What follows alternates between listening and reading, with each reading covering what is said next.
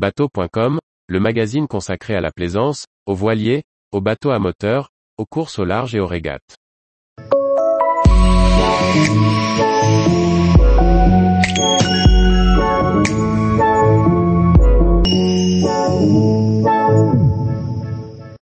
Narcisse, l'incroyable vécu d'un mousse abandonné au milieu des arborigènes. Par François-Xavier Ricardou. Narcisse est l'histoire vraie d'un mousse abandonné en Australie, qui va vivre avec les aborigènes avant de revenir en France. L'auteur de bande dessinée Chanouga nous livre sa vision de cette vie incroyable. Narcisse, c'est le prénom de ce mousse né en Vendée, à Saint-Gilles. Appelé par la mer, il embarque pour un tour du monde à Marseille. Mais après le naufrage de son bateau, il sera abandonné sur la côte nord-est de l'Australie. Ici commence pour lui une seconde vie, quand il est recueilli par les indigènes avec lesquels il va passer 17 ans, fondant même une famille. Hélas pour le jeune homme, il sera capturé par un voilier anglais et forcé de revenir à la civilisation. Il va finir sa vie en France comme gardien de phare, conservant l'étiquette de sauvage blanc. Mais surtout, incompris des siens qui pensaient le protéger en lui interdisant de repartir vers sa tribu adoptive. L'histoire de Narcisse est une histoire vraie. Le jeune homme est né en 1844, et restera en Australie entre 1858 et 1875. Auteur de bande dessinée, Chanouga la découvre dans une veille revue.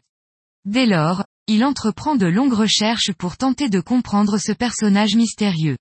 Il retrace alors les trois vies de Narcisse, en trois volumes, regroupés et réédités aujourd'hui en un unique album. Une intégrale complétée par un cahier expliquant la démarche de l'auteur, et illustré de nombreux documents d'époque.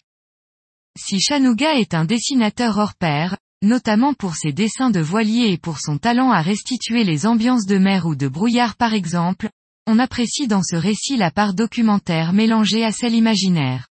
En effet, L'auteur s'est appuyé sur les documents retrouvés et les quelques écrits restants, comme des lettres et des ouvrages, mais pour combler les trous, il a laissé cours à son imaginaire.